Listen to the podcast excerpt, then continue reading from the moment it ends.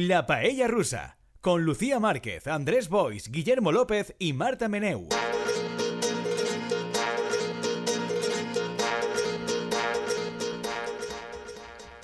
Hola, paellers.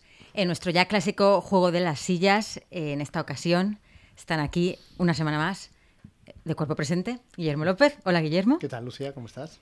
¿Y quién es la otra persona que está aquí? No es Andrés Bois, es Marta Meneu, que ha bajado de Misteriosas Tierras Catalanas. Está aquí de cuerpo presente. Hola, Ah, Marta. Vuelta a casa por Pascua. Como, como Dios manda, sí, como toca.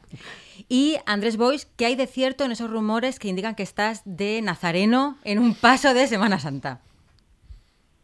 A veure, crec que és manifest que no, que estem en, en plens dies sants treballant. Eh, pràcticament això és una cosa que ens excomulgaria fa poc de temps. O sigui que no, no és cert.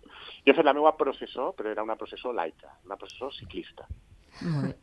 Muy bien, muy bien. Aquí cada, cada uno con sus tradiciones, son sus modos, tradiciones y hay que respetarlas. Hoy en realidad tampoco es tan santo el día, ¿no? O sea, los más más santos son mañana, pasado. Es que no sabes esto cuando, Hoy cuando es se está grabando, pero no cuando se emite. O sea, se hoy, hoy está vivo aún el señor, es mañana cuando se lo cepillan. Mañana esto el es día un podcast atemporal, no, sabe, no se sabe cuándo se está grabando esto. Bueno, pues ahora ya, ahora ya se sabe. A partir de ahora. Era un podcast atemporal.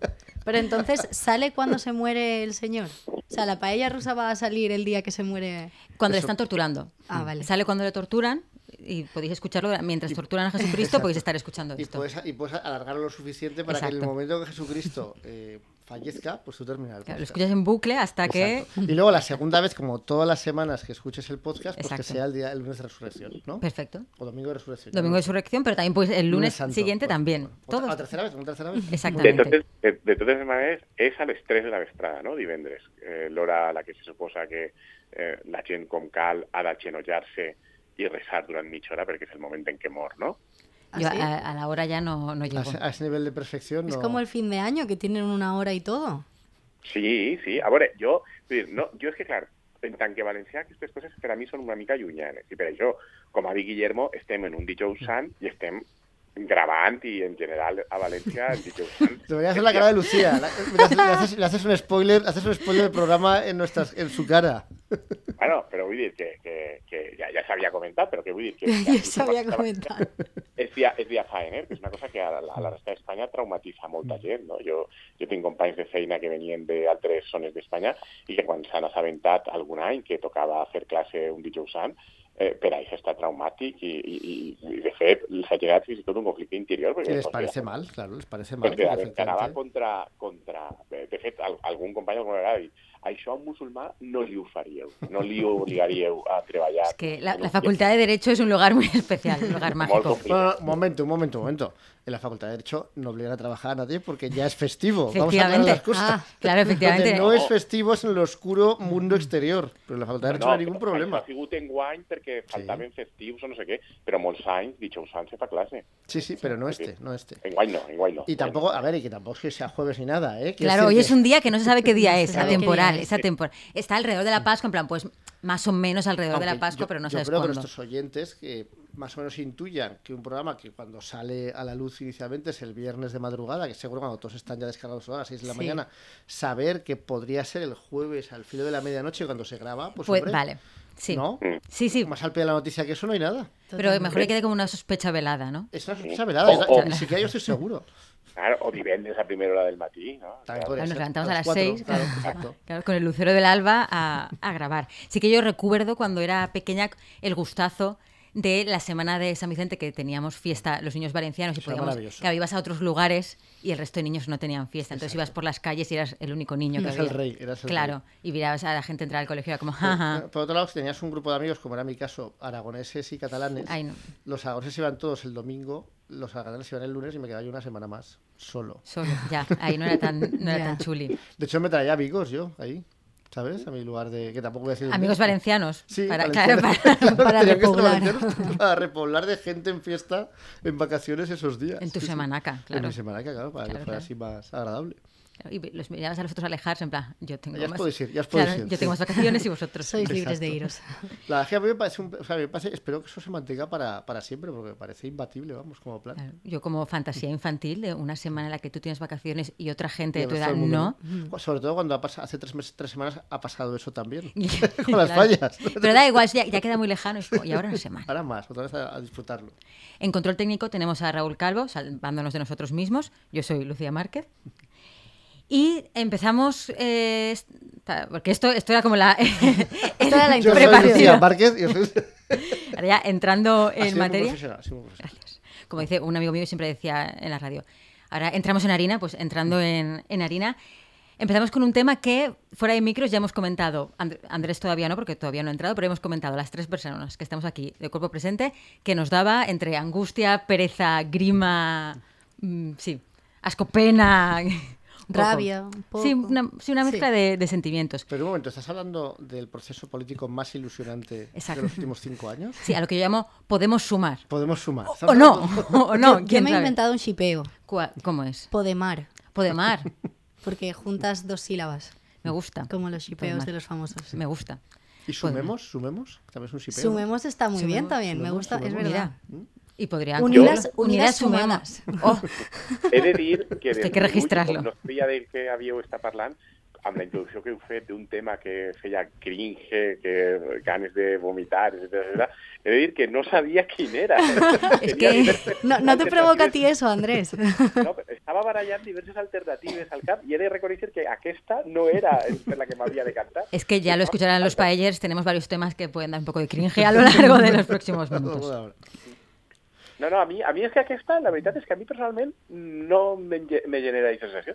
Jo me la, plante, jo me la plantejo com un espectacle, no? un espectacle que estem veient i, i, i amb, tinc zero implicació emocional amb els partits.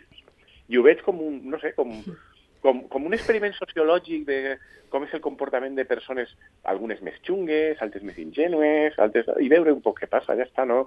no no, a mí no, no me genera sentimientos així emocionals forts el tema. Pero es un espectáculo un poco pocho, ¿no? ¿Nos da un poco la sensación de esto ya ha pasado, ya lo hemos visto, toda esta como euforia Sí. un poco... Así. Es como, como si fuera el Forzada. espectáculo que hacen de, en la Super Bowl en el intermedio, Sí. pero el de Rihanna, que este año Sin fue como moverse mucho. Muy descafeinado. Bajonazo, un poco Sí. Pero ya que habrá Rihanna, entonces dices, bueno... Claro.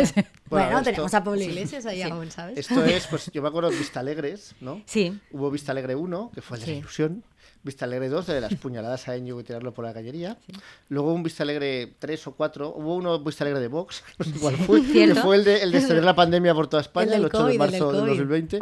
Y este pues es Vista Alegre 6 o 7. Entonces, claro, dices, ¿otra vez me vas a vender lo mismo? ¿De verdad? ¿Otra vez? Cuando hace cuatro años más o menos los mismos nos vendieron lo mismo, porque aquí la gente se, se- se olvida muy rápidamente de la operación Errejón, que fue una cosa maravillosa, con toda la prensa del PSOE Sí. diciendo Errejón, grupo parlamentario, sí. Mm. más país, no, no como Pablo, que por culpa de Pablo no hemos podido pactar, pero ahora con Errejón va a ir todo bien. tal. Y lleva las camisas planchadas, no como otros. Errejón es de fiar, dos diputados, dos diputados. Que a mí eso me recordó al, al hilo que hizo Alberto Garzón este fin de semana, eh, diciendo, no, es que usar, es muy funcionalista usar el argumento porque el sistema lo quiere. Y yo, bueno, Es que es el único argumento que hay. L'argument d'Alberto Garzón era una cosa així com dir que era molt desaconsellable tractar de pensar massa sobre quins són els poders o interessos que mouen a determinades persones i plataformes a organitzar partits polítics i tractar d'aconseguir el poder i que això només porta mal de caps i desil·lusions. I dius, però de veritat, un tio que se supone que és comunista, dient que no s'han d'analitzar les causes per les que la gent se mou per aconseguir el poder. És, era meravellós. Bueno, qui- Meravellós. quizás porque si lo, lo analizas, pues en eso se queda sumar, ¿no? Pero no sé, a mí, a mí, perdón, a, Sí, sí. a mí me ha parecido que es, o sea, yo, yo lle- llevo dos años escuchando a esta mujer, a Yolanda Díaz, ahí vendiendo ilusión, tal, y hay dos cosas que, que yo creo que además se comunican una con otra. Una, que cada vez parece todo más de cartón piedra y menos real, ¿no? Y, y no porque Podemos sean muy malos y no quieran pactar y tal, vale, sí, todo eso está, es verdad, pero, pero lo otro también es, o sea, menudo optimismo más y menuda esperanza Es más algo como muy infundada. forzado, muy Sí. cartón Sí, piedra sí. todo. Yo es que tiene creo- que ser así. Sí. creo que empezó con el discurso de la, de la esperanza demasiado pronto, o sea, atendiendo a los tiempos que llevamos hoy en día, porque, jolín, yo me acuerdo las primeras veces que escuchaba a Yolanda Díaz cuando hizo el acto este en Barcelona con Ada Colau y tal, yo era como, ostras, me provocaba sentimientos.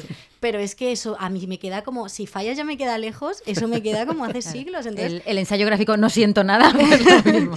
es como que han empezado demasiado pronto con la estrategia y ahora, Y, claro. y luego hay otra cosa, llevan dos años dando el coñazo con la ilusión y cero propuestas, cero programa, cero de, de qué voy a hacer, más allá de qué quiero mandar yo. Y Que hay como frases y llega un momento, llega un momento en que eso a mí me carga mucho, porque quiero decir, porque, porque es que es lo que llevan haciendo desde 2014 en Podemos, bueno, y por supuesto en Ciudadanos también, que no hacen propuestas de nada, que es todo ilusión, cambio, nueva política, porque los otros son peores, y dices, pero a ver, tío, vale, muy bien. Imaginemos que yo soy retrasado y me lo creo. Pero es que además eh, estás en el gobierno.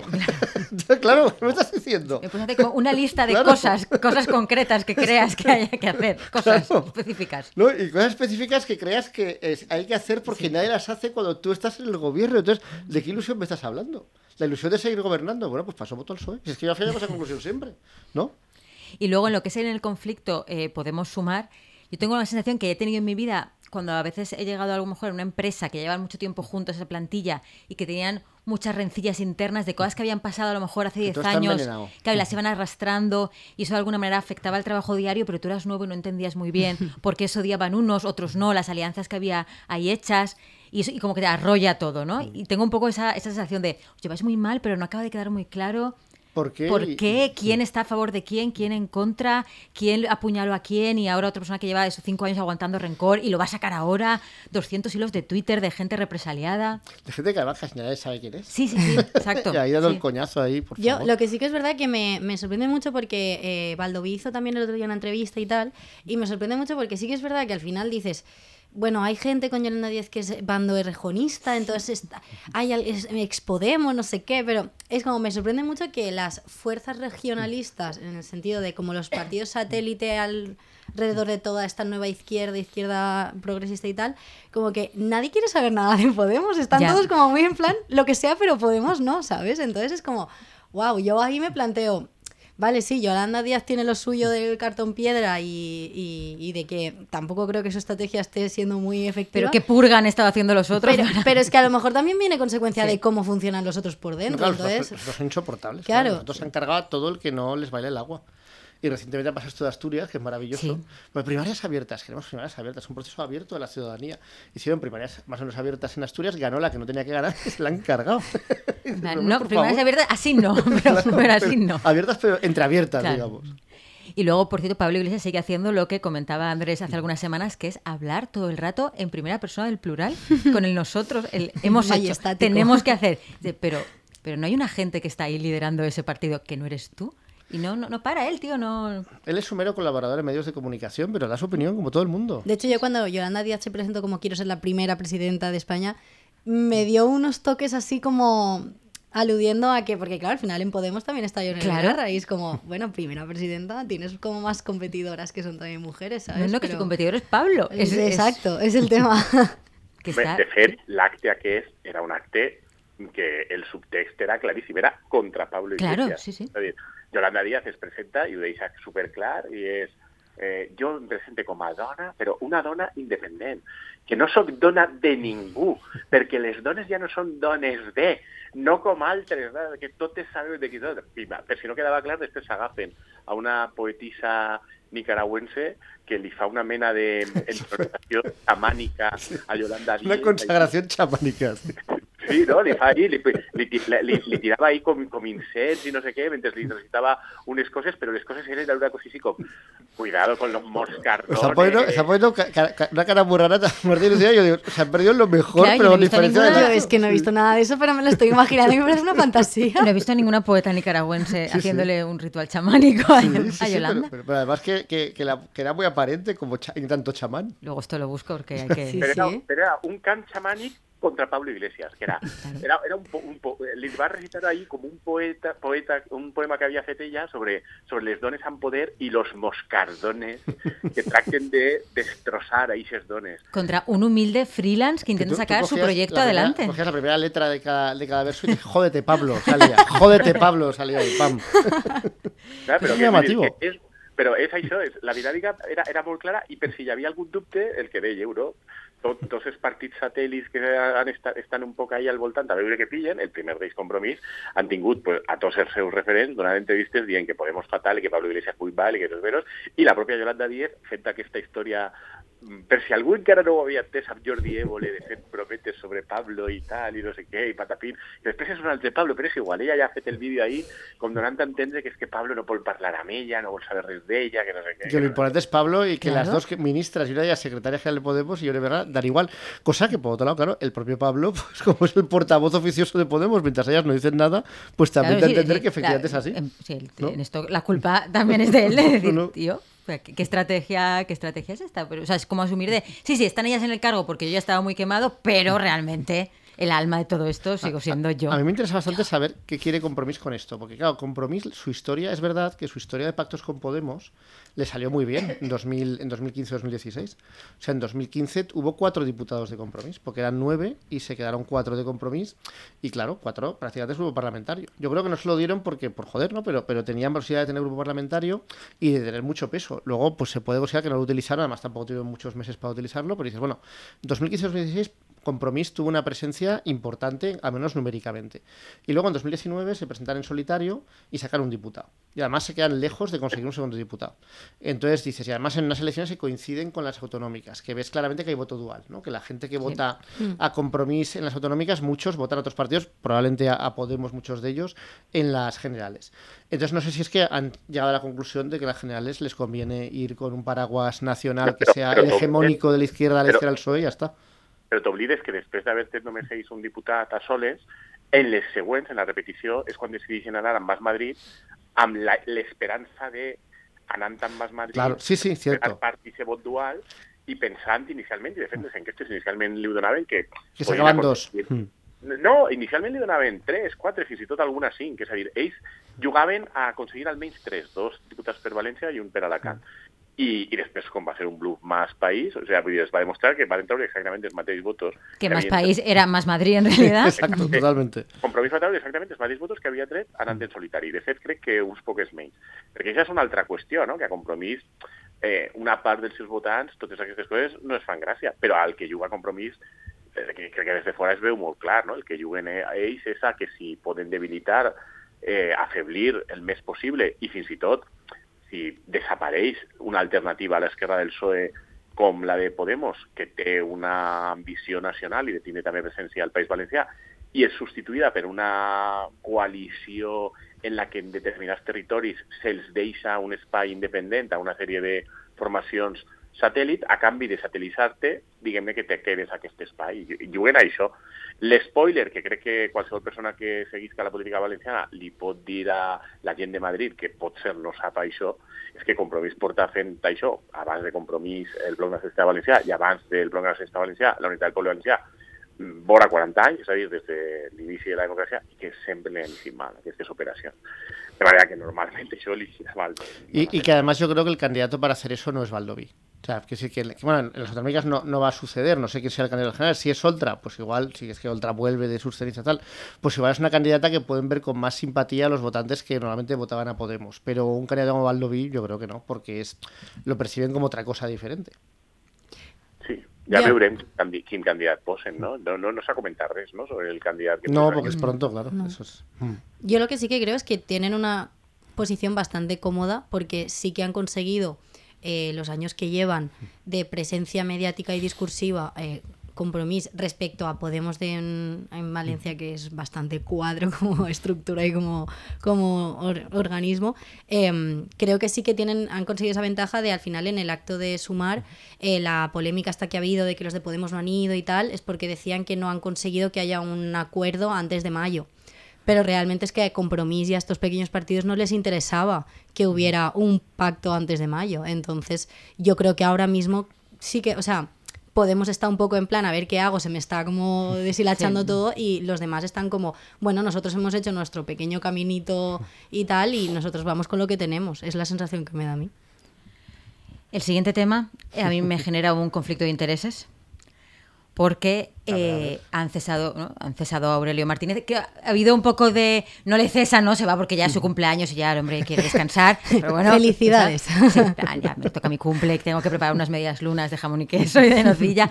Pero la persona que le ha sustituido es Joan Calabuch, que invitó a mi curso de periodismo hace muchísimos años a un viaje al Parlamento Europeo cuando él era eurodiputado. Entonces a mí, Aurelio Martínez no me ha invitado a nada y Joan Calabuch me ha invitado a un viaje al Parlamento Europeo. Entonces a mí eso... Un chollo de viaje. Claro, y hombre, te, te enseñaban el Parlamento Europeo, te invitaban a un pisco labis. Tú fuiste, tú Pero Claro, yo fui, yo fui. Aurelio Martínez, cero pisco labis en el puerto, me he tomado yo. Ni Entonces, a mí eso- siquiera por su cum- 78 cumpleaños. Nada. Pero, pero la, la primera pregunta es, ¿quién convidaba exactamente? Es que se ve que los eurodiputados, en ese hace 800 años, cuando yo estaba no, y ahora, y ahora sigue, pues, eso sigue. en segundo de periodismo... Ah, pues a mí eh, tampoco me ha invitado nadie. ¿eh? Es que teníamos un compañero que se- controlaba muchísimo la burocracia, muchísimo. Entonces encontró unas bolsas de viaje que había en la universidad, que pagaba, la universidad te pagaba una parte del viaje. Y de la alguna manera, paga- si conseguías un eurodiputado que te, como que te patrocinara, pues el, Euro- el, Parlamento Europeo te pagaba otra parte del Pero viaje. esto, es, o sea, esto yo lo sé porque eh, hubo un momento que estuvimos cerca en, en su grupo de investigación de hacer algo parecido, al final no lo hicimos, por, por desgracia. Pero claro, entonces descubrí lo que tú descubriste sí. ahí, que ese, claro, el- no- o sea, que en Bruselas van a leche y miel, y no solo es que los eurodiputados cobren, por no sé, 18.000 euros al mes entre dietas y otras cosas, y todo tipo de privilegios de toda clase, sino que encima tienen un cupo, cada eurodiputado creo que puede invitar, pues igual puede invitar a 100 personas al, al año para que vayan pues tres o cuatro días pagado la mayor parte de, de ello, al menos la estancia por el Parlamento Europeo. Para... Con un hotel, o sea, te pagaban el con viaje, con el sí, sí, hotel, sí. la visita. Y luego dos o tres días con el eurodiputado Sí, sí. ejerciendo un poco de maestro de ceremonias Exacto. que te enseña cómo son las instituciones. Y te enseña, por ejemplo, que el- todo el Parlamento Europeo pues, tiene un subterráneo inmenso donde tienen su propia ciudad, ¿no? Del Parlamento Europeo, ¿no? Eso, eso con sus gimnasios, con sus supermercados, todo subvencionado, todo gratis, todo, todo barato. Y, y luego te llevan pues a Maastricht, te llevan a, tal, a distintos sitios para que veas las instituciones europeas. Nosotros, como justo los días que íbamos, eh, se reunían en Estrasburgo, fuimos al de Bruselas y al de Estrasburgo. Y nos pagaron el viaje de Bruselas a Estrasburgo. O sea, fue Ostras. una cosa Entonces, ¿qué opinas de que Joan Calabús sea el nuevo Claro, yo es que ahí no, no puedo- ¿qué opinas? ¿Cuál es, Pues ¿Cómo te es- posicionas? Es un señor muy amable, muy generoso con los jóvenes, muy generoso. Igual, igual os invita a ir a, a ir a ver Yo- el puerto. Aurelio- pedir eso, yo Aurelio, quiero si que nos escuchas esto, si escuchas esto, Aurelio, tenemos, yo tengo margen para un pisco labis de lo que tú quieras. Yo no, yo, si Joan Calabuch escucha esto, yo también estudié periodismo. Invítame. Claro, pero te tiene que invitar al pisco labis en el puerto, que yo no sé si en el puerto tienen, eh, tienen también esta bolsa de A ver, no te preocupes. invitar a... Seguro que en el puerto pueden sacar y luego algún contenedor que se, les haya- se les haya quedado tirado por ahí, te dan un ordenador y un iPad que les haya sobrado a cada visitante y, como nuevos. Fantástico, pues ya- Que, claro, eso, eso es socializar una miqueta el maná, ¿no? Claro, Sí. claro, claro. No, a mí la iniciativa no me parecía mal, pero, pero me llamaba la atención que existiera, vamos. y que no la conozca nadie, o sea, es la típica cosa Que que, no se sin- promocione, esto Claro, es fuerte. claro. Eso se queda ahí en el limbo. Pero eso y muchísimas más cosas que no sabemos o Ya. que solo sabemos alguno, alguna cosa, porque ahí hay muchísimo presupuesto para hacer cosas. Es una institución que por un lado es opaca, por otro lado a la gente le da igual. O sea, que aunque, no, aunque ellos intenten promocionarse... Aunque sean a transparentes, todo- la gente no mira. A todo el mundo les da igual la Comisión Europea, la Unión Europea y no digamos el Parlamento Europeo. Y entonces, claro, toda esa manada de dinero, pues lo quedan o los espabilados que saben ver esas oportunidades o aquellos a los que el diputado directamente les avisa para que lo, Claro, que lo decir, pidan. ¿quién está disfrutando de esos pisco labis? Ah, ¿Quién no, es? a, mí, a mí lo que hizo John Calabuch, y no es para que me invite, no es para que me invite, me parece que es elogiable porque al menos cogió a gente que no era de su partido, porque yo sé que otras personas, y no voy a decir quiénes ni de qué partidos, pero sí que lo sé, a quien invitan es las juventudes de su partido. Jolín, Claro, y son gente de las juventudes de su partido los que, se- los que viven ese chollo, ese y quizás otros. Entonces, evidentemente es mucho más ajustado a lo que es la función de un europarlamentario invitar a gente que, bueno, que sí que evidentemente hay una cuestión ahí de clase socioeconómica, es que sean estudiantes, pero también lo, lo pedisteis vosotros, por lo que tengo entendido. Bueno, pues, pues que sí, me parece eso mucho más honrado que decir, pues mira, este chollo os lo voy a dar a los, a los juventudes de mi partido para luego tener ahí un grupito de gente contenta cuando haya que promocionarme alguna otra cosa. Pero bueno, independientemente de mi conflicto de intereses, Podemos seguir ahora sí. eh, lo que más me ha llamado la atención es el hecho eh, eso, de que le hayan cesado en parte, ¿no? Por que esté implicado en la venta de Valencia. Me fascinan estos señores que van pasando como de una institución a otra, chucu, chucu, chucu, Y ¿no? pocos como él, pocos como El él. puerto, el El- club de fútbol, el no sé qué, el no sé cuántos. Y en todos han estado como...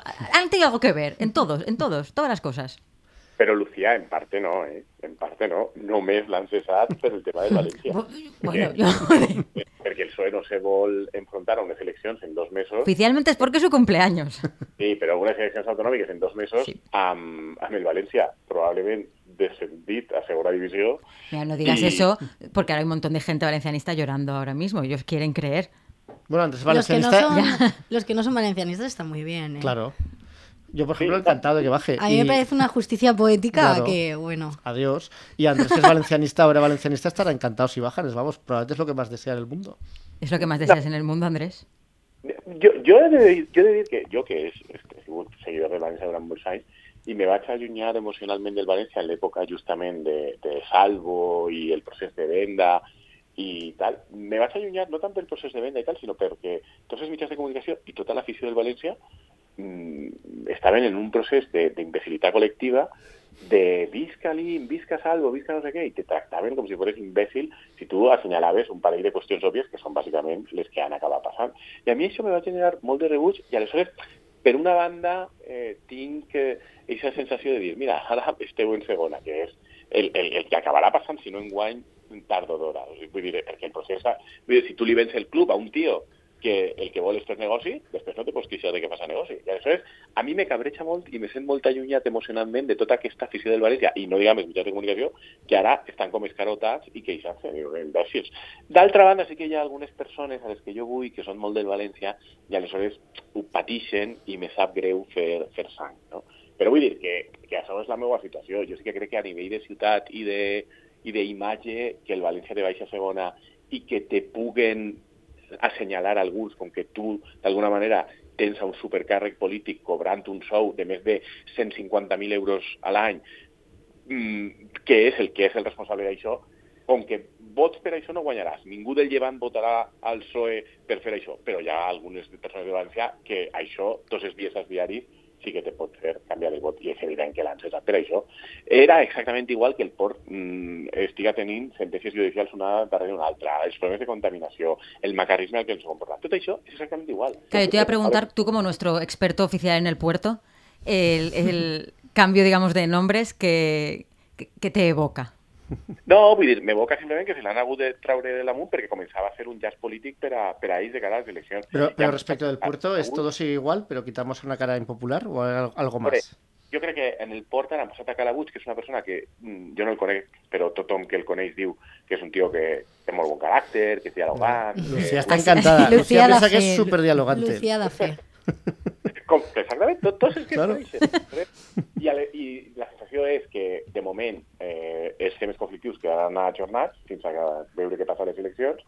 Si a les eleccions el Botànic perd, Calabuig se n'anirà de seguida, perquè la presidència del Port és la bicoca per excel·lència que el partit que guanya les eleccions posa allà un dels seus, i si continuara el Botànic, aleshores continuaria Calabuig i probablement Calabuig tractaria de aconseguir els objectius del port, que són els que són i no canviaran, però dialogant amb la ciutat. I, per exemple, les macarrades d'Aurelio Martínez de dir que ara se vol quedar la Marina o d'insultar a l'alcalde o d'insultar a Compromís o d'insultar a la gent que es queixa o les associacions veïnals... O no invitarnos a piscolabis a ninguno. Però, convidar, jo crec que Juan, Joan Calabuig probablement això ho farà millor i li donarà a la ciutat alguna compensació i tractarà de... Vull dir, no canviaran els objectius últims, però canviaran les formes i s'entendrà que per aconseguir les coses per al port, millor fer-ho col·laborant amb la ciutat i donant-li alguna cosa a canvi que no amb un enfrontament. La qual cosa es, inteligente, es que es evidente. Es muy mala noticia, de hecho, muy mala noticia, porque con, con Aurelio, como cada vez está como más enquistado todo, existía una pequeña ventana de oportunidad de que el hartazgo fuera tal que igual no conseguía el puerto sus objetivos, pero claro, con la mano izquierda de Calabuch y su capacidad para invitar a amable. Piscolabis, ¿cómo le vas a negar? Claro. ¿Cómo le vas a negar que se cepille todas las playas con una sonrisa? Exacte, exacte. Jo, des de la perspectiva de les persones que ens oposem a l'ampliació nord i que voldrien que el port anara cap a una política de millorar l'eficiència en eh, els processos i, i menys sobradura, mm, jo compartir plenament el que has dit, crec que és una mala notícia. Crec que amb Aurelio teníem més oportunitats d'aconseguir aliats a la ciutat, mentre que amb Galabuix probablement en tindrem molt. Porque será con, con una sonrisa. Claro, claro. Y en esos Con Piscolabis ahí, todo claro. pago por el puerto, ¿cómo vas a decirle que no a ese pobre hombre? Playas, a lo mejor menos, Claro. pero, pero piscolabis, pues muchos más. Pero bueno, te llevarán a las playas en el Caribe, pagas por el puerto y mira qué playas, mira qué playas. Mira, ¿Quién ¿para qué quiere quieren? playas allí como Claro. tienes playas aquí? ¿Quién las necesita? Efectivamente. Fantástico. Nuestro siguiente tema también entra en la categoría cringe, cringe más hacia el eh, miedo o rabia. Esto, esto es un vía crucis. Sí, sí, es efectivamente. Porque estamos grabando en un día indeterminado. He determinado que usted lo Pero escuchará en dentro verano. de la Semana Santa. Dentro de la Semana. Santa, pero indeterminado. Eh, que es pues Pedro Sánchez en su turné. Alguien comentaba en Twitter hace unos días lo listo que está siendo Pedro Sánchez de no decir nada sobre el culebrón Podemos Sumar. De, ah, tu, tu, tu, No va no, conmigo, sé, no no sé va de qué me habla, no sé de qué me habla. Yo estoy de turné, yo soy un mandatario muy importante, me voy a China, me voy a no sé dónde. Y en estos últimos días su turné la ha llevado de bolo a, a Italia con Meloni, a hacer compadrear con la extrema derecha. Y ha dicho que están en una sintonía estratégica.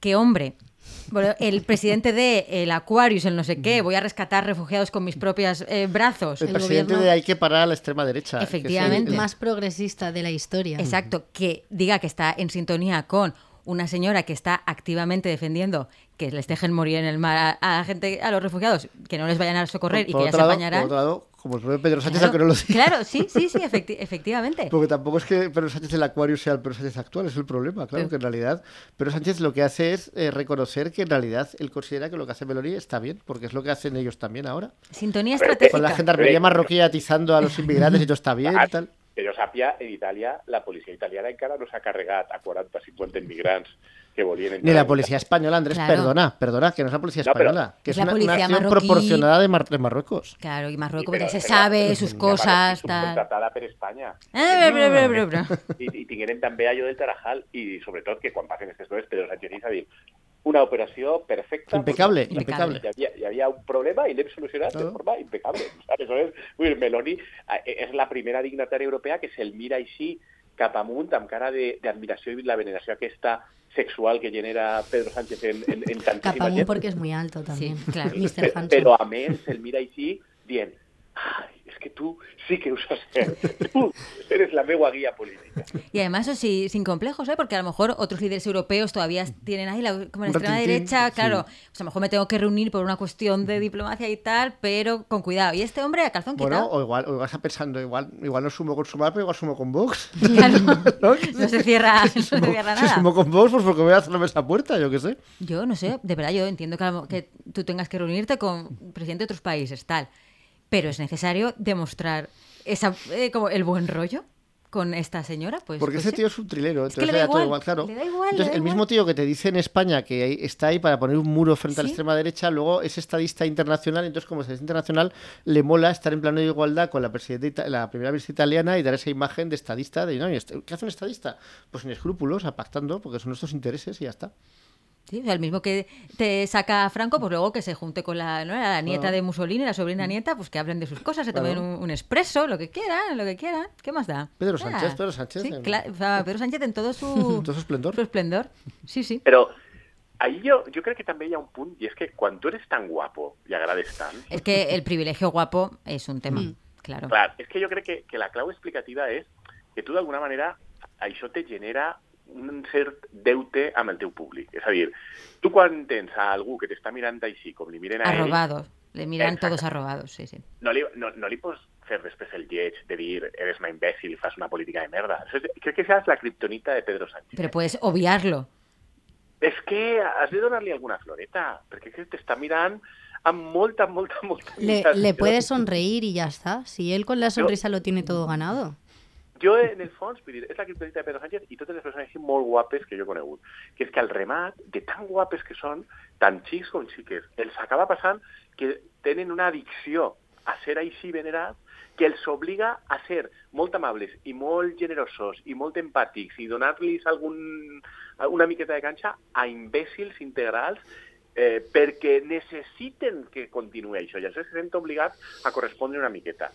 I, I jo crec que a Sánchez li passa una miqueta això, eh? que com li va dir que no a Meloni, li ha de dir que sí. ¿Estás diciendo que Pedro Sánchez necesita de validación externa? No, necesita, no és tant que necessita de validació, està tan acostumat a generar aquesta reacció que, que, que, que per ahí seria terrible deixar de generar-la i aleshores necessita, per si de cas, assegurar-la incoant una miqueta d'afecte, carinyo, fer cas, no? fer una miqueta de cafè, per a que així, pum, ja saps que se desencadena el tema de ah, Pedro Sánchez, és que és Pedro Sánchez. No? Pero eso Jo, como... ho he vist molt, eh, en, en, en la vida, en les persones que són així guapes. O Ah, pues mi experiencia, eh, yo tengo la experiencia contraria de mm, gente muy guapa que es eh, luego es un poco antipática porque están acostumbrados al revés a ya recibir esa validación por ser muy guapos y entonces no necesitan ser Sí, amables. Sí, yo iba a decir lo mismo Sí. que yo, la gente guapa que conozco, como que saben que pueden hacer lo que quieran, Sí. Sí, pero que son na- guapos. nadie se les va a poner en Sí. mala cara ni nada. Y todo se les pone fácil, pero, pero yo creo pero claro, pero es que es político. Entonces, Ya. un político Ya. que es guapo, es que hay una, como una compensación. Porque Claro, los políticos viven de ser simpáticos, de ser agradables. Yo es que iba a decir, es que es eso, o sea, o que es político o que le falta autoestima. Que No, Porque no le falta una persona autoestima. falta de autoestima también hace eso. Podría que ser, però este no és el que yo. vosaltres dos són uns sobrats molt, molt desagradables. Pero, poco, pero sí. ha, ha sido, ha sido así. Chicos y chicas, ¿eh? De verdad. Sí, sí. De hecho, con una amiga, que Pedro Sánchez es la excepción. Efectivamente, es la excepción, excepcional, la excepción excepcional. del privilegio guapo. Que A él a veure, amiga guapa que tens tu, a veure, què li passa? ¿Qué? Això m'interessa, m'interessa. Sí, ¿qué vas a decir? Eh, yo tengo una amiga No, no, que con una amiga te- hablamos mucho de esto, del Ah, privilegio guapo, de esta gente guapa, Ah. que, que eso que no, que era ella la guapa i que se comportava malament amb els tios. eso no lo voy a contar en antena. No, pero sí, sí, es verdad que la gente guapa eh, están demasiado seguros de sí mismos. Claro, porque están acostumbrados sí, a que les traten mejor que a la media. Yo creo que a Pedro Sánchez sí que le falta un pelín de autoestima o de ideología propia. O- claro, No me Está digas ahí, ideología a lo mejor está dentro del pack de la ahí, autoestima. puede ser ahí el problema. Tenemos ahora un minuto, un minuto para hablar de la hija nieta de Ana Obregón. ¿Solo un minuto Tenemos- para este tema? Sí, pueden ser tres minutos. Vale, Vale. vale.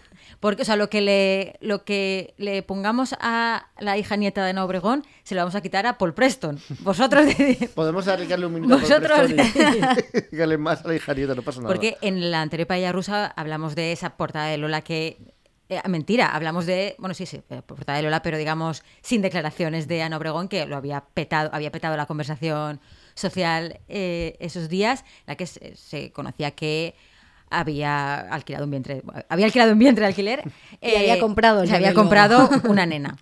Eh, sabemos Anita. muchas más cosas. Claro, y ya in- Había rumores. Claro, corría el rumor de que el esperma era de su hijo fallecido, Alex, y ya ha hecho otra portada en el Ola, porque hay que, claro, esa inversión que ha hecho, hay que hay, que, rentabilizarlo. hay que rentabilizarla. En la que comentaba que efectivamente se ha comprado a esa niña, que se llama Ana como ella, en fin.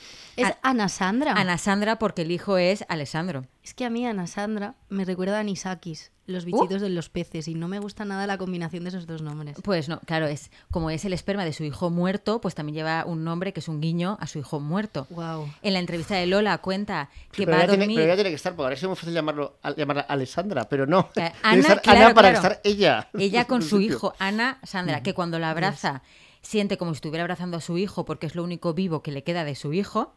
Bueno, bueno, bueno, pero por lo visto tenemos más en marcha. Quiero decir, por ahora. sí, claro. Por ahora. porque pero- su hijo quería tener cinco, entonces pues nada, pues tendrá ahí un laboratorio en diferentes lugares del mundo porque en Estados Unidos no puedes hacerlo más de una vez al año. ¿Ah, sí? Sí. Yo Una leí- vez al año, pues, tú anualmente puedes ir a comprarte un bebé, pero yo solo leído, uno. probablemente cuando, cuando los, los oyentes escuchen esto, dentro de poco, dentro de muy poco, Sí. ya habrá un tercero en marcha. Pero yo sé que el segundo estará en Argentina. o Eso, eso he leído yo por ahí. Dicen, sí. Sí, Sí, sí. Pero, pero ¿en serio? sí, sí, ¿En en un serio? segundo en marcha, sí, sí. Sí, Madre mía. A veure, eh, Ma- Marta, jo crec que vas, vas ser tu la setmana passada quan comentarem el rumor de que probablement era amb el, amb el semen del, del seu fill mort, Sí. Que, que digueres, però això és impossible, això és impossible, ja veus? O sigui, vull dir, a, a, a aquests personatges, eh, estos rumors acaben complint-se. No, pero además es que el narcisismo llega a los niveles que no tienen límites. Cosa acojonante. Además, el chaval, por cierto, se definía a sí mismo. A mí, a mí me sabe mal hablar de un chaval que ha muerto joven por un cáncer terrible, pero bueno, el chaval se definía a sí mismo como un cowboy del capitalismo. Y ya a partir de ahí puedes ya entender No, y muchísimas a ver, cosas. Iba de cara. Sí, claro, Iba de porque cara. Es un emprendedor. es, es congruente incluso después de, después de muerto, Sí. pues ahí sigue haciendo capitalismo, porque eso lo, lo he leído no sé quién, pero me parecía bastante brillante como definición, porque la pobre chica que ha sido el bien del alquiler, claro, dos cosas ahí. Una, huyó del comunismo cubano. Efectivamente. Entonces cayó en el capitalismo, dijo bienvenida al capitalismo. Y ya lo ha hecho, ah, lo ha hecho varias, veces. Sí, sí, sí. Lo ha hecho varias veces, pero además... Mira, es altruista ella, ¿eh? Y además Sí. es que, primero, que se, o sea, si en los procesos de adopción, como todo el tema de los datos está súper cuidado, el hecho de que publiquen una foto de la gestante, y eso no lo he acabado de entender. Pero es que encima de eso han publicado lo que se lleva a ella, o sea, Y, como y ha, que y ha son... puesto, ha puesto en evidencia que no se lleva nada. Claro, que son Sí, sí. 140.000 No, no, 170, Eso 170. es el total. 170.000 y de esos 35.000, que me parece La sexta parte. absurdo, se los lleva ella. ¿Cuánto es el No, rosco no de pasapalabra? Es que... Seguro que mucho más. Però una pregunta, vosaltres que potser ho sabeu millor que jo. Eh, més o menys se sap o se pot tindre una idea de quant guanya Ana Obregón per les portades de Lola? Yo, le- yo he leído por ahí la cantidad de que le habían pagado un millón de euros por las portadas de Lola, pero me parece un poco desmesurado. Yo creo que solo los medios no pagan eso. Bueno, tú piensas que el Ola ha conseguido unas ventas en papel que no va a volver a conseguir nunca más. ¿eh? Claro, es que yo creo Sí, que sí que que podría las tarifas han bajado respecto a, ¿no? a los, como la época dorada de las exclusivas, pero claro, es que Es sido que una es portada sin, sin saber si es verdad lo del millón de euros, que desde luego le ha salido rentable y lo, lo veo clarísimo. O sea, que esto puede Pero seguir no- no, no me indefinidamente. Se ha hecho un crowdfunding no, con el Ola para pagarse a los post, niños. un post La crowdfunding, la efectivamente. meva següent pregunta aleshores seria, vull dir, tu, per respecte a la intimitat, se suposa que no has de traure la imatge de la persona, però una vegada ja ara té una revista i ja tal, no sé què, eh, ella no podria monetitzar-ho també, perquè a lo millor aquesta dona té ahí un filo a poc Yo, yo lo que he escuchado ha sido eso, que, que a lo mejor ella está intentando hacer más dinero eh, aparte de lo que le han Pero dado. será un poco bajo mano porque supongo que por contrato ten- tendrás alguna cosa de confidencialidad de no poder decir. Yo soy, fui la madre de alquiler de esta niña, ¿no? Ya, es que supongo, porque si no, claro, todo el negocio del ventre de alquiler se te Sí, que, resquebraja un que poco. se basa en que la madre, la madre gestante pues, es- Desaparece, es, no es existe. invisible, Ah. es invisible. Y aquí no, que ha salido en portada de lecturas. O sea, que Pero es tremendo, o sea, ni siquiera toda esta, esta cosa que defienden en Ciudadanos cuando defienden el tema vientres de alquiler, que es el deseo de ser madre, no sé cuántos, quién se, por qué el Estado se tiene que meter. abuela. El deseo de ser abuela o el deseo de ser padre post-mortem. Que claro, sí que lo que decías tú, Guillermo, es una cosa narcisista de tengo que dejar mi legado, que es esparcir mi genoma. Exacto. sí. Ese es mi legado. Pero eso es lo de siempre, es los ricos pues ejerciendo, ejerciendo ese abuso de poder, que es esto, pues esto es un abuso de poder y me da igual la señora sí. esté desequilibrada, todo lo que tú quieras. Pero esos son paños calientes para lo que es un flagrante abuso de poder eh, basado en el dinero. Porque lo y puedes es lo de pagar. siempre. Mm. Es igual que lo- el idiota del, del, del calvo de Amazon, el de el Jeff Bezos, ahí Sí. con to- que se está gastando casi todo su dinero en eh, proyectos médicos para intentar prolongar su existencia. Es gente, pues eso, que lo que quiere es sobrevivir ellos Mm. todo lo posible. Y eso es una forma de sobrevivir biológicamente considerada, que es, bueno, mi hijo ha fallecido, pero así va a sobrevivir. Y me lo compro. Una cosa de locos. Que a mí también me gustaría saber, porque claro, también se está dando el debate de que no la puede inscribir como si fuera su nieta, aunque el hecho de que sea su nieta implica cosas respecto a la herencia Sí. del padre de- del hijo, pero aparte de todo eso, a mí me gustaría saber si en algún momento eh, los servicios sociales le van a... porque al final la más perjudicada de todo esto es la, esa niña que a la semana de llegar a el A la vida. mundo Mm. eh, le han puesto una cámara, le han puesto una portada eh, que está viendo todo el mundo y encima se está Pero hablando de ella y de su Como bien genoma. has dicho, lo hace por sus hermanos porque es un crowdfunding para que sus hermanos Ya. se hagan realidad. Para que no estés sola en el mundo, Claro, claro, menos. claro. Hombre, que ahí Wow. eso hasta me parece, o sea, hasta de- cuando ya has hecho la aberración esta, pues por lo menos si le das un hermanito o una hermanita, sabes que esa niña, eh, cuando pues tú faltes, que a ver, pues mm, va a ser... No va, En no- algún momento. Claro, tampoco va... como en algún día, como, como este podcast incierto. Claro, va a tener pues un poco más de familia, pero todo tremendo. Y luego también está la historia de que, claro, este chico tenía una novia, entonces la Mm. idea era que en realidad ese esperma fuera para que la novia tuviera a un nene post-mortem que, nos fuera un hijo de los que dos. nos un buen delito a Ana Obregón, pero mira, la novia no quiso participar, Claro. ¿puedes creerlo? Se ve que, la, claro, la chavala cuando pasó el shock de la muerte de su novia, pues dijo, a ver, yo esto no. Y, y- y se enfadó con ella. Sí, sí. le- Sí, le saludo. fatal.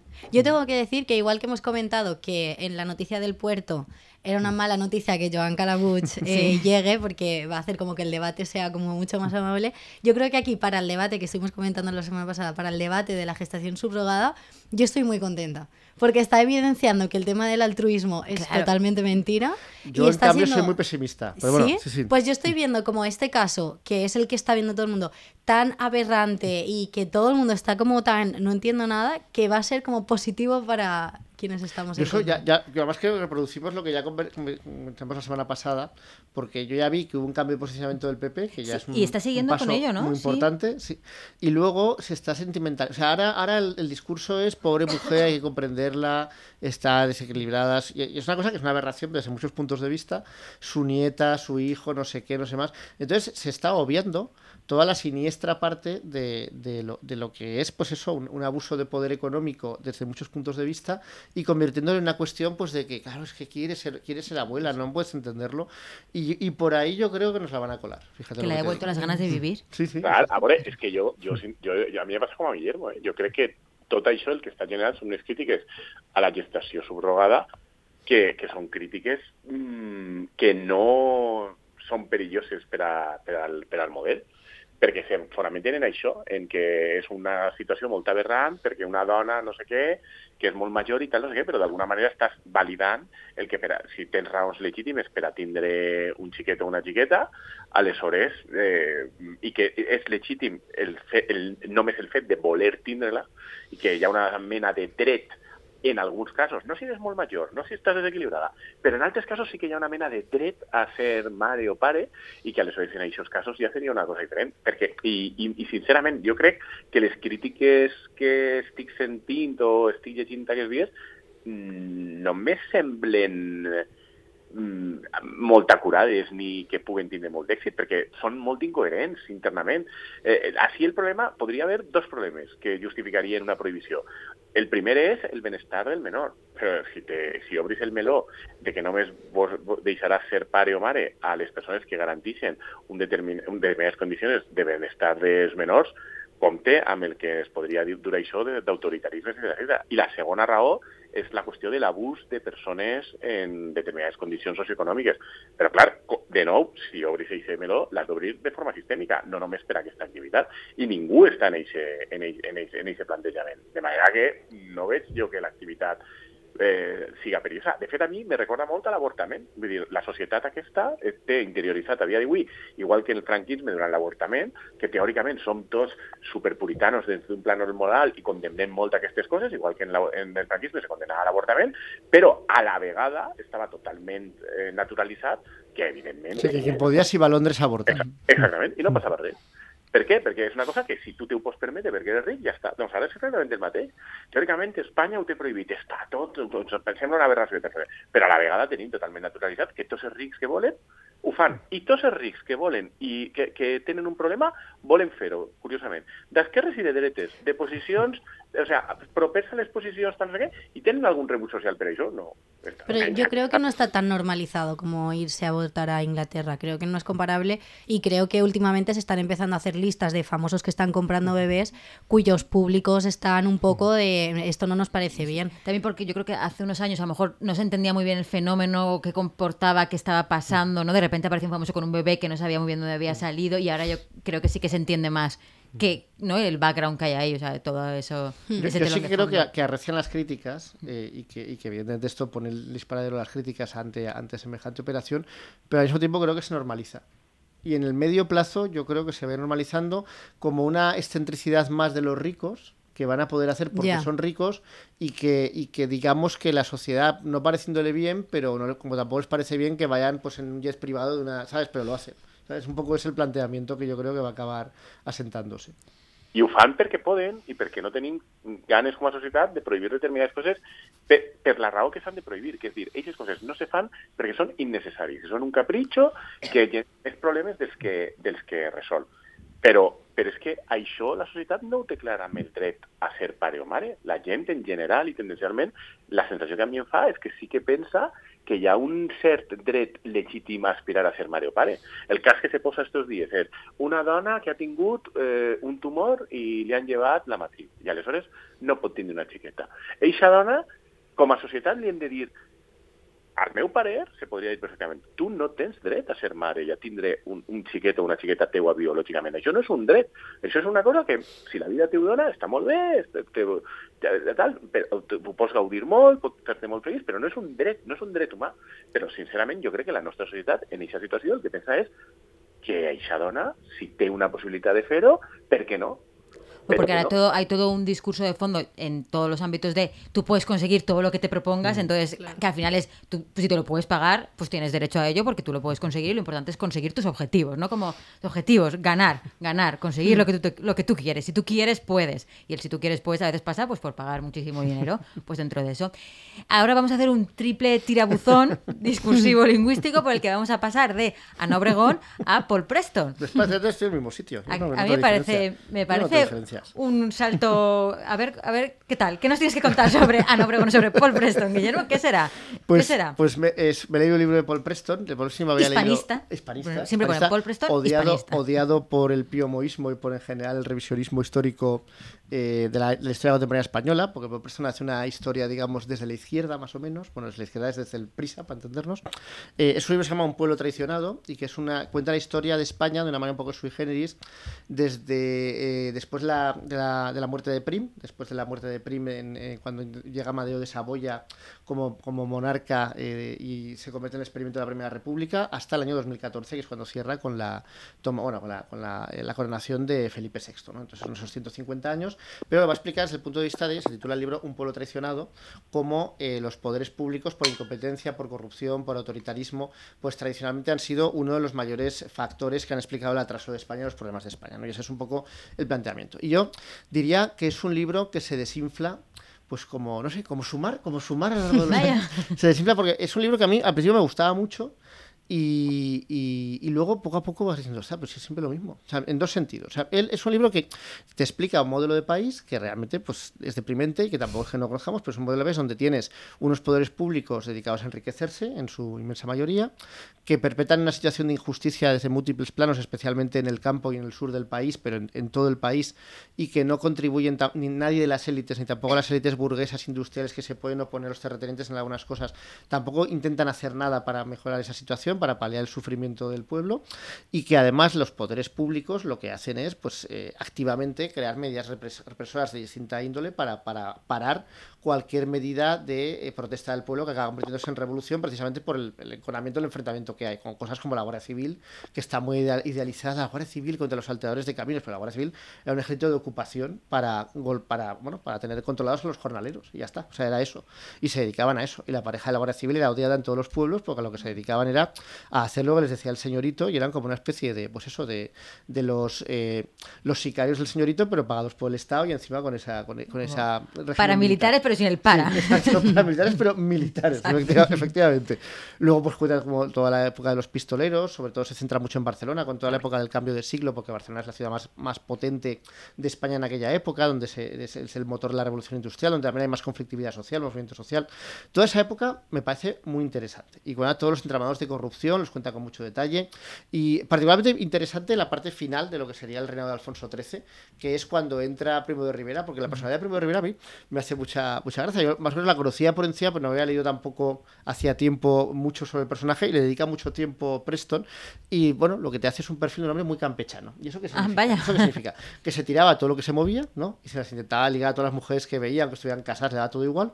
Como otros campechanos que tenían conocemos. una mirada distraída respecto del dinero público. Ajá. Entonces, con cosas que me parecen maravillosas, como que una serie de patriotas deciden que no puede ser que el presidente del gobierno viva en la casa en la que vive y que le van a comprar una mansión.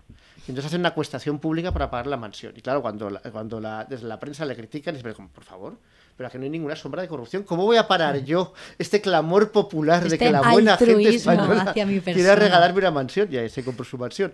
Y mi favorito, que el tío... Eh, em supose, Guillermo, que sí. es que tú, tú, tú fet segur la connexió mental, però no sé si tota l'audiència l'haurà el fet. bribón, el bribón. Efectivament. el No, yate no, el bribón que le regalaron a, a- a Juan Carlos I. No, no, el Fortuna, el Fortuna. Al Fortuna, vale, vale. El Bribón es con el que hacía regatas, es verdad. Habría sido demasiado bonito que se llamara Bribón. ya sé que le regalaron los empresarios. Autoexplicativo. por eso, por eso. Bueno, entonces, eh, y mi favorito, que el tío era alcohólico, entonces eh, el tío, bueno, había una censura de prensa en España, pero la censura tenía agujeros, y entonces su manera de responder a esos agujeros es lo que llamaban las notas de inserción obligatoria, ¿no? Y entonces que le enviaba a la prensa cosas que, que- que decía para responder a las críticas que le hacían. Pero casi siempre lo enviaba borracho a las 4 de la mañana. Entonces, claro, las notas había que ver cómo eran. Y luego también, eh, sobre todo con una figura eh, que se le puso firmemente a lo largo de la dictadura, que es la de Miguel de Unamuno, que, que acabó exiliado porque, bueno, y le quitaron la cátedra que tenía en Salamanca precisamente por críticas a la dictadura y al dictador. Y entonces hay una- una- un intercambio maravilloso, en, creo que es en Le Figaro, ¿no? en, un diario francés, en que eh, Unamuno estaba criticando eh, la dictadura y riéndose de Primo de Rivera, y entonces él envía una tribuna a Primo de Rivera, y, Primo de Rivera empieza su tribuna diciendo, yo desde luego le reconozco al señor Miguel de Unamuno su derecho a discrepar. Y entonces Unamuno comienza su... Tanto reconoce mi derecho a discrepar, que por discrepar me ha echado de España y me ha quitado mi cátedra en la universidad. Entonces me pareció bastante brillante la respuesta. ¿no? Luego la cosa pues ya eh, empezaba a degenerar un poco. O sea, a partir de la, de la República, pues la República es deprimente porque es un intento que no sale bien. Luego el franquismo es una especie de pozo de corrupción. También bastante eh, deprimente. Bastante deprimente. y luego el siguiente intento en realidad no es un intento, sino que es asumir que los que ganaban la guerra controlan la situación y que dejan un espacio a los, a los otros para que también manden y también puedan robar un poco. Pero, pero no es un cambio social comparado al que intenta la República. ¿no? Entonces, también el, el, libro yo creo que va perdiendo fuelle porque va haciendo siempre los mismos arquetipos de buenos y malos. Por ejemplo, con el Partido Socialista, pues siempre es bueno Indalecio Preto, que era un poco el jefe de los moderados del PSOE en la, en la época de la República y de, y de, la dictadura. Es muy malo Largo Caballero porque se equivoca absolutamente en todo lo que hace y entonces al final es una figura un poco maniquea cuando te lo explica de buenos y malos. ¿no? De todos modos, hay que reconocer que Largo Caballero pues, eh, eh, fue el, bueno, que eso es una cosa muy, muy PSOE, ¿no? Que la dictadura, eso igual vosotras no lo sabéis, pero es una cosa que siempre sorprende cuando se dice, que el PSOE apoyó la dictadura de Primo de Rivera. Porque vieron la oportunidad de quedarse con todo el movimiento sindical y entonces pactaron con Primo de Rivera. Es muy PSOE. Hacer, claro, claro, es que es muy PSOE, es muy PSOE. Para, para ser el único sindicato legal. Vamos, esto Pedro Sánchez entonces, te lo firma es, mañana. claro, con una sonrisa. Y eso es algo que, que, que, quien lo propugnó fue Largo Caballero y Julián Besteiro, frente a la ala de Indalecio Preto, que, que, estaba en contra de eso, porque decía que eso inexplicablemente les iba a quitar credibilidad entre la población. Pero luego, también, también muy PSOE, o sea, apenas unos años después de eso, el PSOE se convierte en uno de los partidos principales de la Segunda República. O sea, que está en los dos sitios al mismo tiempo, cosa que me parece bastante imaginativa. ¿no? Luego, no sé, como tampoco tenemos mucho tiempo, ¿no? Algunas anécdotas que me han parecido graciosas. En la época de Franco, pues evidentemente dedica muchas páginas a algo que por otro lado ya sabemos, que es la enorme corrupción del régimen franquista, comenzando por Franco y por su familia, por Franco por todos los regalos que aceptaba. Eh, y, y, Home, vull dir, Guillermo, de totes sí. maneres, dona que t'interrompis, encara que sea uns segons, que tots ho sabem, no? Eh? Vull dir, jo no sé vosaltres, però jo m'he educat en el mite eh, vehiculat per bueno, la premsa, sí. també la premsa democràtica espanyola i fins i tot els mitjans públics, els intel·lectuals. De l'austeridad del caudillo. La, exactament. Un militar. Caudillo, no? Un militar. En, en el pardo ahí, en una tauleta de nit amb un flexo, llegint llibres que subratllava i sopant totes les nits llentilles i, pero siempre con el versito un poco misógino de que no como su señora, Ahí que va- iba por ahí consiguiendo collares. Ahí la señora vamos. sí, Ahí ella una frivolona. Él, claro, él un militar recio, pero ella una frivolona. Pues aquí cuenta que el militar resulta también era un ladrón y que, y que además lo ejercía con toda su impunidad. Claro, el tío mandando 40 años, pues claro, robó todo lo que quiso y Malo más. será, claro, que y una- su fortuna cuando un pazo, fallece un algo, no. se estimaba en el, en el equivalente en 2014 a 3.000 millones de euros. O sea que no te lo pierdas. Y la mujer, efectivamente, de sí que se conoce su mano distraída, pero a mí me parece gracioso cómo lo hacía, porque lo que hacía la señora era ir eh, a, a la- a las joyerías de Madrid, a las tiendas de lujo de Madrid, y se le olvidaba pagar siempre. Siempre se le olvidaba pagar. Un Siempre. poco Me cachis. Y claro, ningún joyero pero, se atrevía pero sin cámaras. Ningún joyero se atrevía a mandarle la factura. Y entonces lo que hicieron los joyeros fue una caja de resistencia. Es que eso es Según a qué joyería iba, los demás joyeros le pagaban Solidaridad. para compensar las pérdidas. Y luego de la hermana de, de la hermana de Franco, Pilar Franco, también cuentan que eh, eso me parece también brillante. En los años 50 eh, le venden un título de propiedad falso de una zona de expansión de Madrid. O sea, se la vende un estafador. Y entonces cuando descubre que es falso, ¿qué es lo que sucede? Que los títulos de propiedad se queman en el registro Vaya, entonces también. ya no se sabe quién es el propietario, entonces ella va con su título falso, consigue que le reconozca el título falso Ostras. y a continuación, milagro, esa zona de expansión de Madrid se recalifica Vaya. y las 100.000 pesetas que pagó en los años 50 ella por esos terrenos, por un título de propiedad falso, o sea, no, no lo pagó por esos terrenos, sino que le engañaron, se convierte en 150 millones de pesetas eh, 10 años después. Entonces, bueno, hacer negocios, hacer negocios. Hay gente que tiene, que tiene suerte. Prosperar, sí, sí. así siendo es, así rico es. Puedes comprar bebés o puedes ser tonto, que te estafen claro. y que no te no pase pasa nada. nada. no pasa nada porque es... pero de todos ya digo que la época más interesante de este libro yo eh, si tengo que recomendar algo es hasta la República yo la República pues eh, a ver es una, también es verdad que es una época más estudiada, más conocida en general por la gente, creo yo, la de la República, el franquismo, pero también creo que pierde un poco de, de interés y se vuelve más maniqueo en, bueno- en buenos y malos. A mí me parece más interesante la época inicial, porque también pues, cuenta el movimiento anarquista, pero tampoco está siempre de parte de los anarquistas, porque dentro de los anarquistas también pues, su falta de concreción y su recurso a la violencia también lo critica, también lo justifica de alguna manera, porque claro, su recurso a la violencia es en respuesta a una violencia completamente salvaje Claro, por parte de las fuerzas del orden, sí. muy superior en dimensión y en, y en gravedad, ¿no? Es decir, que no, no es que que los únicos violentos fueron los anarquistas, ni siquiera fueron violentos en una dimensión similar a, la- a las fuerzas del orden. ¿no? Y luego, en cambio, la época democrática, que yo la esperaba con cierta curiosidad por ver por dónde iba a ir las cosas, me parece muy, muy bajonazo, muy mal, muy mal. Primero porque es muy convencional. Bueno, también es verdad que este hombre hizo una biografía de dos tomos sobre Juan Carlos I, el rey de un pueblo, en que decía como todo lo hizo bien, era como el intaleso preto de los años Hispanista, 70. Sí, claro, sí, es que- Todo lo hizo bien, todo lo hizo bien. Y sigue un poco en eso. O sea, lo que dice es que qué lástima sus últimos años, pero muy bien, muy bien, muy bien. Y luego todos lo hacen muy bien. Pues Suárez lo hace muy bien, eh, Felipe lo hace muy bien, todo muy bien, pero luego hay muchos casos de corrupción. Por lo que sea. corrupción, sí. Y entonces se pega las últimas 50 páginas contando uno a uno, y es muy cansino, todos los casos de corrupción, primero del PSOE y luego del PP. Pero sin dar una visión de conjunto como si daba antes. Que, cosa que no sé si es por la cercanía histórica, porque ya el hombre está Claro, cansado. eso te iba a preguntar si. O sea, ¿por qué, claro, ¿por qué crees que hay esa diferencia entre una parte y Pues, otra del libro? pues yo no, no lo entiendo, pero yo la única explicación que puedo entender es que es falta de perspectiva histórica, porque no lo pone en su contexto, es decir, lo, lo pone solo como síntomas de que esa corrupción endémica no solo ha desaparecido, sino que sigue muy presente. Siempre mu- mucho peor el PP, eso siempre, siempre lo dice. Porque el hombre es lo que es, pero también al menos no oculta los miles de casos de corrupción que también tuvo el PSOE. Entonces, es un libro que va desinflándose. Empieza muy bien y luego, pues poco a poco. Tiene una ventaja que es que él o su traductor escriben muy bien. O sea, está impecablemente escrito, como te, te cuenta toda la corrupción de tal, es, es muy divertido porque lo escribe muy bien y entonces eso sí que es un valor, pero al final se va haciendo un poco reiterativo, la verdad. Pues España, un país insoportable. Hasta, hasta que sumar, sumar, Llega. Exacto. ilusión. exacto, la ilusión llega por fin. Pues nada, Paellers, lo tenemos que dejar aquí. Nos vemos la semana que viene. ¿Con cuántos eh, hijos nietos tendrán Obregón para la semana que viene? Vamos a una porra. No podemos Cuatro, saber. cuatro, cuatro en marcha. Alex quería cinco, pues a lo mejor Mm, está. yo digo cinco, yo. Venga, ¿Cinco? Sí. de cada uno de una nacionalidad. Yo digo ¿no? siete. Raúl Calvo, nuestro técnico, vota por siete, lo cual sería una Va más maravillosa, allá, va más allá sería una maravillosa referencia a Ana y los siete, serie que, a la que yo le tenía mucho cariño de pequeña y me gustaba muchísimo Ana y los siete, de Ana Obregón, un papelazo maravilloso. Eh, Ojalá. No, això no ens ho sabia, no s'ho havia dit. O sigui, que acabes també de veure com un altre dels teus mites d'infantesa ha caigut també. Bueno, ya en Ana y los siete podías intuir que esta persona, o sea, Muy modélica. Claro, no tenía no, mucho fuste moral tampoco, pero Pero Lucía, agárrate a que Joan Calabuch al menos compensa de alguna manera ese descenso a los infiernos de Don Obregón. Efe- efectivamente, ex- excelente, excelente pico- pisco labis. Yo sí, vosotros, vosotros, vosotros no. Si los paellos han tomado algún pisco labis en el Parlamento Europeo y nos lo quieren contar, estupendo. Nos vemos la semana que viene. Adiós. Adiós.